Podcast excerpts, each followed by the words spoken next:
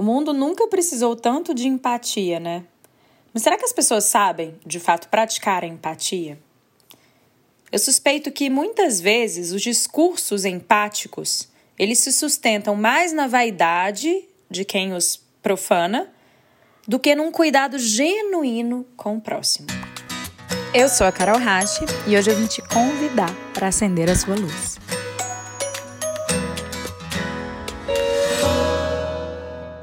Afinal, qual é o real conceito de empatia? Nos últimos dias eu fiz uma pesquisa sobre isso. Eu percebi que não existe uma resposta universal. Existem pessoas que falam que empatia é sentir a dor do outro. Há quem diga que empatia pressupõe se colocar no lugar do outro. E aí eu fico pensando, e eu quero que você pense junto comigo: será que na prática é realmente possível a gente sentir a dor do outro? Será que é realmente possível a gente se colocar no lugar do outro? Olha, gente, a minha aposta é que não. Mas isso não impossibilita a prática da empatia. Porque não é necessário sentir o que o outro sente para respeitar a dor do outro, não é verdade? Empatia, eu suspeito, tem muito mais a ver com reservar a outra pessoa o direito de pensar como pensa e de sentir como sente do que comungar exatamente as mesmas ideias e o mesmo sentir. A empatia começa na vontade de entender o outro. É o meu esforço para entender o outro, mesmo que eu não concorde com a forma com que o outro age ou com o jeito de pensar do outro.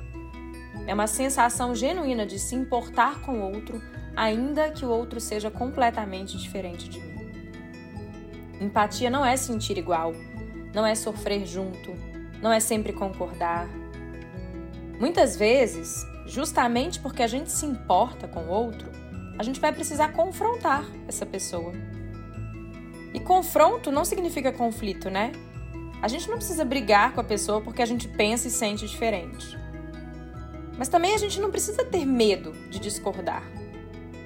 Muitas vezes, confrontar o outro ou mostrar para o outro os pontos cegos dele é uma demonstração de que você realmente se importa com aquela pessoa. Muitas vezes tem uma multidão de pessoas pensando algo sobre alguém e ninguém tem coragem de falar, porque ninguém quer desagradar. E ninguém quer ter o trabalho de ter uma conversa delicada com aquela pessoa. Mas quando nós somos a pessoa que verdadeiramente se importa, a gente não consegue muito deixar passar. A gente percebe que a pessoa está cega porque todos nós temos pontos cegos. E eu considero que é muito bom ter pessoas que se preocupam com a gente genuinamente, a ponto de topar a conversa delicada que é nos apontar os nossos pontos cegos. Quem não se importa conosco não é capaz de sentir a verdadeira empatia. A questão é que a empatia tem sido muito romantizada. E romantizar a empatia é acreditar que para a gente ser empático, a gente precisa chorar junto, dar colo, quando inúmeras vezes um confronto bem intencionado, uma verdade dita sem maldade, é justamente o que o outro precisa para se curar, para se perceber. E aí é que entra a vaidade. Muitas vezes somos tão vaidosos que preferimos acolher o erro do outro, mentir para sermos bem vistos pelo outro. A nossa necessidade de ser bonzinho e de ser gostado pelo outro sobrepõe a nossa preocupação genuína com o outro. A gente tem medo da forma como a verdade vai soar para o outro, como o outro vai interpretar, e aí a gente mente, a gente concorda para que o outro goste da gente. Isso é vaidade. E eu tenho visto muita vaidade sendo disfarçada de discurso empático. É por isso que eu disse no início: muitos discursos de empatia se sustentam mais na vaidade de quem nos profana do que num cuidado genuíno com o próximo. Trazer a outra pessoa, gente, clareza de pontos de melhorias nas condutas dela é muito diferente de ser agressivo ou ser ofensivo.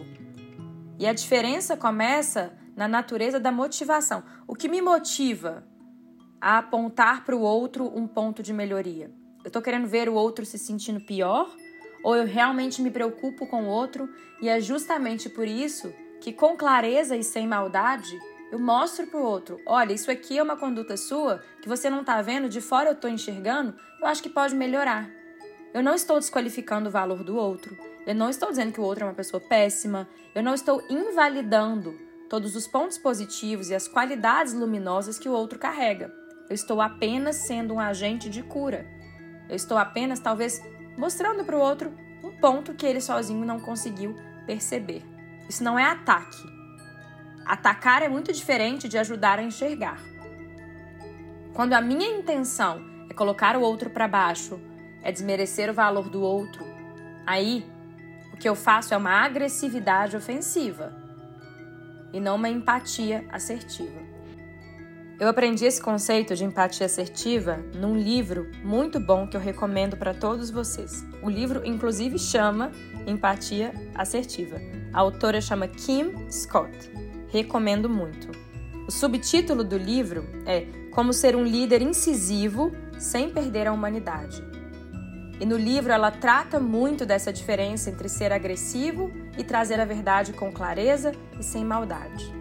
Ela aborda no livro situações do ambiente corporativo, mas é claro que a gente pode observar, ler essas situações, aprender com elas e trazer isso para qualquer aspecto da nossa vida, para que a gente não caia na cilada de deixar a nossa vaidade se travestir de discurso empático. Então, porque eu quero ser gostado pelo outro, eu pratico um tipo de empatia que é romantizada. E para isso muitas vezes eu minto para o outro. Eu omito o que eu estou vendo nele. Eu faço tudo para agradar o outro. Eu estou sempre disponível para concordar, dar colo. Será que eu estou importando mesmo com o outro? Será que eu quero o melhor do outro? Ou será que eu estou simplesmente importando com meu ego, que deseja ser gostado pelo outro? E para que essa dinâmica mais transparente comece a se estabelecer nas nossas relações, é necessário que, primeiro, a gente reconheça que existe uma parte de nós que quer ser gostado, que quer ser bem visto, que quer ser bonzinho.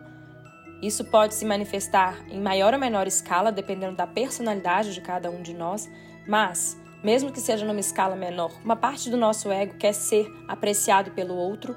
Então, muitas vezes, a gente tem mais disponibilidade para alimentar a nossa vaidade, nosso desejo de ser gostado, do que de verdade nos importarmos com o outro. E a gente precisa ser honesto nessa autoobservação.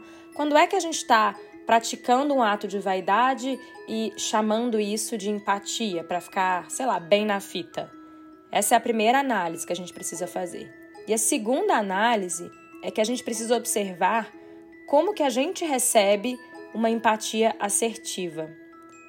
Como que a gente entende que o outro trazer para a gente um feedback sobre uma atitude nossa não quer dizer que o outro está falando algo sobre a nossa personalidade ou desqualificando o nosso valor. Será que a gente tem maturidade para receber a verdade? Ou será que na nossa vaidade a gente também prefere aqueles que sempre concordam, que sempre nos trazem colo, que sempre nos validam? A gente precisa, se a gente quer trazer a empatia assertiva para a nossa vida, a gente precisa fazer essas duas auto-observações de um lugar muito honesto. Porque no final do dia, gente, mais vale uma crítica verdadeira que nos permite autorrevisão do que um elogio mentiroso que nos mantém presos na ilusão. Se você gosta do conteúdo que eu trago aqui, eu te convido a me acompanhar também pelo Instagram, carolhashi. Muito dos aprendizados que eu compartilho com vocês eu aprendo com yoga. Se você já pratica yoga ou tem intenção de começar a praticar, vem praticar comigo. Acesse www.yogaonlinebrasil.com.br.